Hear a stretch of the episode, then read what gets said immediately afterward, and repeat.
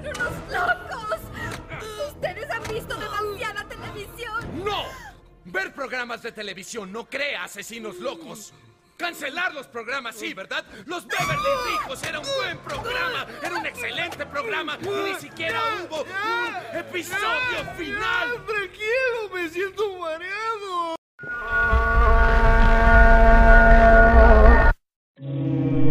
Interrumpimos su programación habitual para informarle que está entrando en la dimensión de largos días y plácidas noches. Así que apague su luz.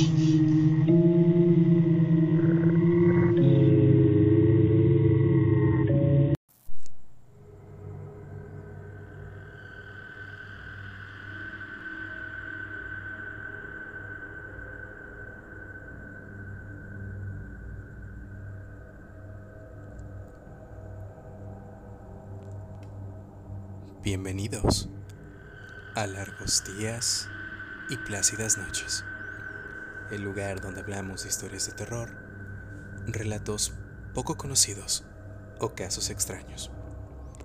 Y una vez más, estoy reunido aquí con ustedes, mi querida traumada audiencia, deleitándoles con otra historia para saciar su apetito de historias terroríficas, extrañas, conspiranoicas o inquietantemente perturbadoras de este mes.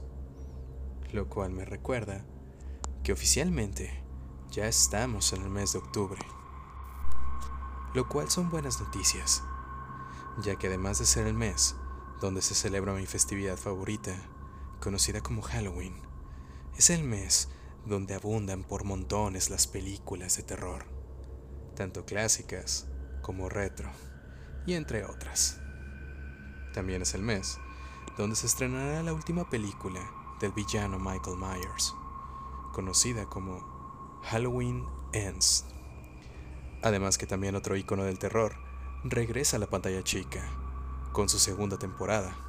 Y en efecto, estoy hablando de nuestro muñeco asesino favorito, llamado Charles Lee Ray, o como ustedes lo conocen, con el nombre de Chucky. Así que ya lo saben, hay muchas cosas por las cuales estar hypeado este octubre. Y como en todos los años, les tengo preparados unos cuantos episodios especiales para este mes.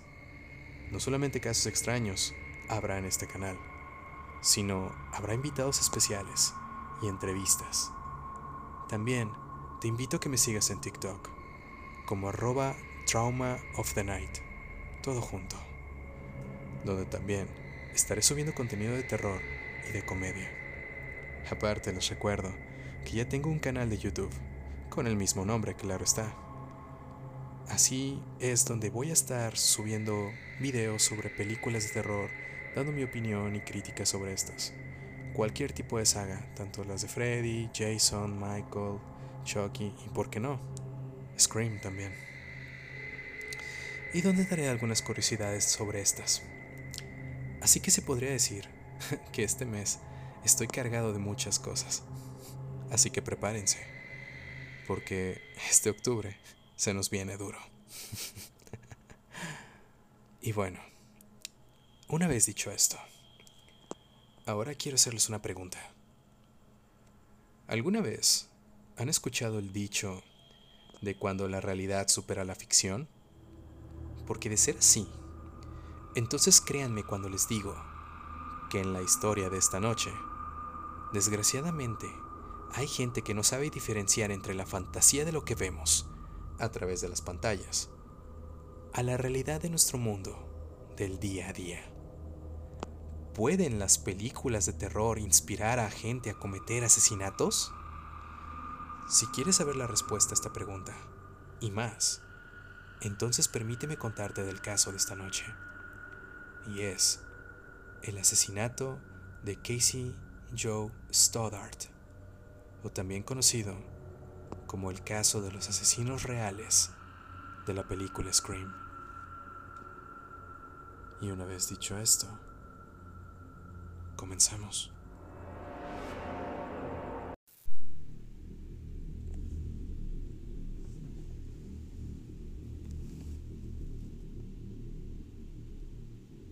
Me imagino que todos ustedes estarán familiarizados con la película de Scream, ¿no es así? Ya lo saben, el asesino que viste de negro porta una máscara blanca y lleva siempre un cuchillo. Bueno, igual no te preocupes si no has visto esta película, ya que los chicos, de los cuales te voy a hablar a continuación, sí la han visto. Y eran unos fans acérrimos de las películas de terror. Tanto así, que querían crear su propia película de ese estilo. Pero me estoy adelantando. Así que mejor, pasemos a lo siguiente, ¿les parece? Les presento a Brian Lee Draper y Michael Adamsick, las mentes criminales de esta noche. Su historia, aunque es corta, es la siguiente. Después de pasar la mayor parte de su infancia en Utah, Brian Draper se mudó con su familia a Pocatello, Idaho. Ahí conoció a Tori Adamsick cuando ambos eran estudiantes en Pocatello High School. Ambos estaban interesados en las películas de terror y empezaron a grabar las suyas propias. Casey Joe Stoddart también asistió a la misma escuela que ellos, y ambos chicos eran jóvenes de preparatoria. Con el tiempo se hicieron amigos, tal vez no tan cercanos, pero amigos a fin de cuentas. Desgraciadamente, la pobre Cassie no sabía lo que en un futuro le esperaría. El 22 de septiembre del 2006, Casey Joe Stoddart, un estudiante de secundaria de 16 años, estaba cuidando la casa de su tía y su tío. La pareja tenía tres gatos y dos perros, por lo que contrataron a Cassie para que se quedara en su casa mientras ellos no estaban. A las 6 de la tarde de esa noche, el novio de Cassie, Matt Beckham, vino a ver una película poco después. Otros dos chicos de 16 años más adelante, que son Brian Draper y Tori Adamsick, también pasaron por ahí. Los cuatro eran compañeros de clase en Pocatello High School. Cassie les dio a los niños un recorrido por la casa de sus tíos. Brian y Tori se fueron un poco más tarde, y Cassie y su novio vieron Kill Bill volumen 1 y 2. Desafortunadamente, lo que Cassie no sabía es que Brian y Tori tienen un plan desquiciado para llevar a cabo un asesinato. Incluso la filmaron en la escuela cuatro días antes del asesinato para obtener imágenes de la víctima elegida antes de que llevaran a cabo su asesinato. En una de las grabaciones, un chico bromeó. Ella va a estar sola en casa, en una gran casa grande y oscura. ¿Qué tan perfecto puede ser? Me refiero a carajo, a lo que el otro chico respondió. Estoy excitado de solo pensarlo. Esas fueron las declaraciones de ellos en algunos de los videos que tenían como, llamémosle documental, que subieron por un tiempo en YouTube. Mientras Casey o Cassie, como quieran llamarle, les daba a los niños un recorrido por la casa, Brian abrió una puerta en el sótano que conducía al exterior de la casa. Después de marcharse, Brian y Tori volvieron a entrar en la casa por la puerta del sótano, mientras Casey y Matt veían la película. Los dos chicos intentaron que la pareja entrara al sótano, para que los chicos pudieran tenderles una emboscada. Los muchachos hicieron ruidos y apagaron la energía de la casa. Casey y Matt no investigaron y los chicos finalmente se aburrieron y volvieron a encender la energía. Debido a los ruidos, el corte de luz y los perros actuando de manera extraña, Cassie se asustó y le pidió a su novio que pasara la noche con ella. Los padres de Matt dijeron que no, pero se ofrecieron a recoger a Cassie y dejarla pasar la noche en su casa. Sin embargo, dado que Cassie era responsable de las cinco mascotas de la casa de sus tíos, sintió que necesitaba quedarse con su tía y sus tíos para cuidarlos. Mientras tanto, a las 10.30 pm, Matt se fue a casa, dejando a Cassie sola en la casa. Mientras tanto, Brian y Tori todavía estaban en el sótano, planeando su siguiente movimiento.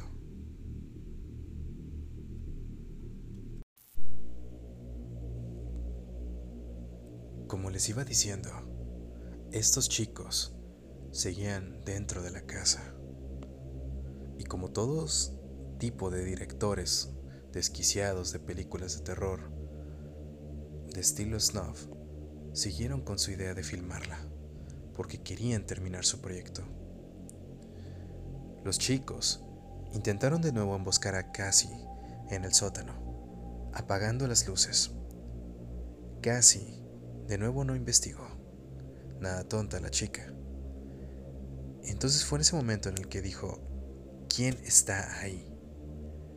Finalmente, los chicos subieron las escaleras, cada uno armado con un cuchillo, y apuñalaron a Cassie 30 veces, mientras ésta estaba acostada en el sofá de la sala viendo la televisión.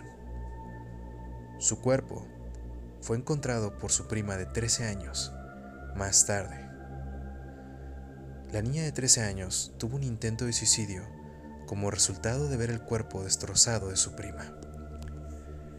Menos de una semana después, Brian Draper y Tori Adamsick fueron arrestados y acusados del asesinato de Cassie. Ambos chicos culparon al otro por presionarse mutuamente para asesinar a Cassie. Durante el juicio, Tori Adamsick dijo que estaba inspirado por la película Scream. Ya saben, la película que les comenté hace rato, lanzada nueve años antes sobre dos chicos de secundaria que asesinan a sus compañeros de clase. Mientras tanto, Brian Draper admitió que quería ser como Eric Harris y Dylan Klebold, quienes intentaron cometer el mayor evento de víctimas masivas en la historia de Estados Unidos. Mientras que Eric y Dylan desgraciadamente, afortunadamente fracasaron con su plan de bajas masivas, desgraciadamente lograron asesinar a 13 personas y 12 de ellas eran sus compañeros de secundaria. Pero retomando con Brian y Tori, ellos fueron condenados por asesinato en primer grado y conspiración por cometer asesinato y condenas a cadena perpetua, sin posibilidad de libertad condicional.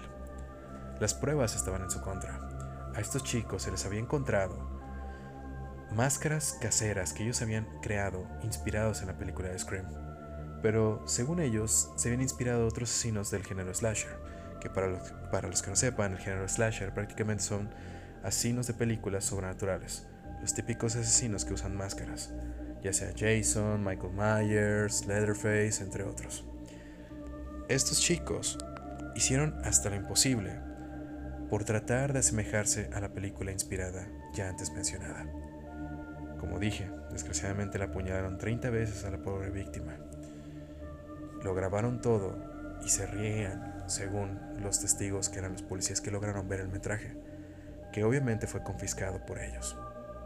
Después de haber cometido tal acto, ellos enterraron sus máscaras, sus guantes, su vestimenta y los cuchillos que utilizaron. Cosa que más adelante la policía desenterró del lugar para usarlo como pruebas. Todo coincidía. Estos chicos en la actualidad siguen en la cárcel. Y bueno, como había dicho, aunque habían sido encerrados, Draper y Adamsick apelaron para reducir su condena, pero afortunadamente perdieron. Hasta el día de hoy, Adamsick sigue presentando apelaciones y cree que debería estar fuera de prisión, ya que más adelante dijo que no solamente se sentía influido, más bien influenciado por las películas de terror, sino también por su amigo, Eric. Pero el juez simplemente dictó que las sentencias que dijo que estaba convencido de que estos dos adolescentes están tan perturbados que volverían a matar si alguna vez salieran al mundo otra vez.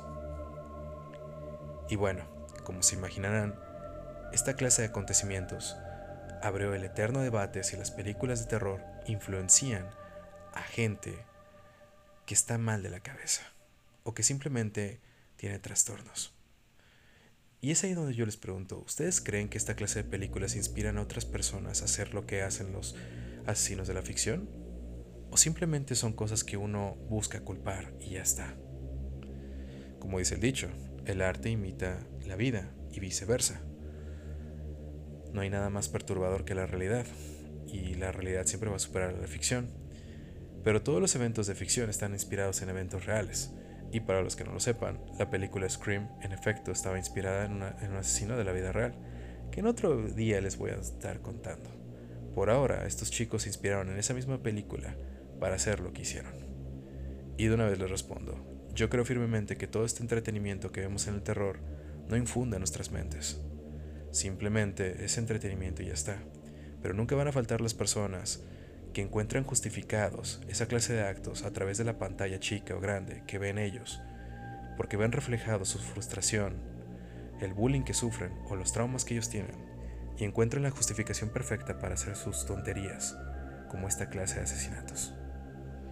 Al final, el cine de terror, videojuegos de terror y toda clase de ese estilo son simple y puro entretenimiento para los espectadores. Nada más y nada menos. Que aunque en algunas ocasiones pueden estar influenciados o inspirados por acontecimientos reales, en ningún momento se idealiza o se idolatra o se incita a cometer tales actos. Al final, como la vida misma, como el teatro y las películas y videojuegos, es solo entretenimiento que sirve para extraernos de nuestra vida rutinaria del día a día. Y ese fue el capítulo de esta noche, querido público. Lamento que haya sido algo corto este capítulo. Es que he estado muy ocupado haciendo otros tipos de contenidos, no solamente para el canal de TikTok, donde me pueden seguir, les repito, es arroba trauma of the night, todo junto y en minúsculas, sino que también he estado creando videos para el canal de YouTube, donde ya tengo dos videos largos. Uno es Curiosidades de Evil Dead 2 y el otro es una review crítica de la nueva película de Hellraiser, de la cual les recomiendo que vean ambos videos y también las películas, que la neta están muy entretenidas y son de lo mejor de lo mejor que he visto en los últimos años. Hablando más que nada por Hellraiser, porque Evil Dead es un clásico del terror que no se debe de olvidar en ningún Halloween ni en ninguna etapa del año. Bueno, haré todo lo posible por seguir trayendo más capítulos y casos en este programa. Aún así, les pido su comprensión y de que si quieren seguirme, por favor síganme en mis redes como Trauma of the Night en TikTok y también arroba en Instagram, donde estaré posteando los siguientes capítulos que voy a estar subiendo, fotos, tal vez una que otra entrevista, invitado sorpresa y así.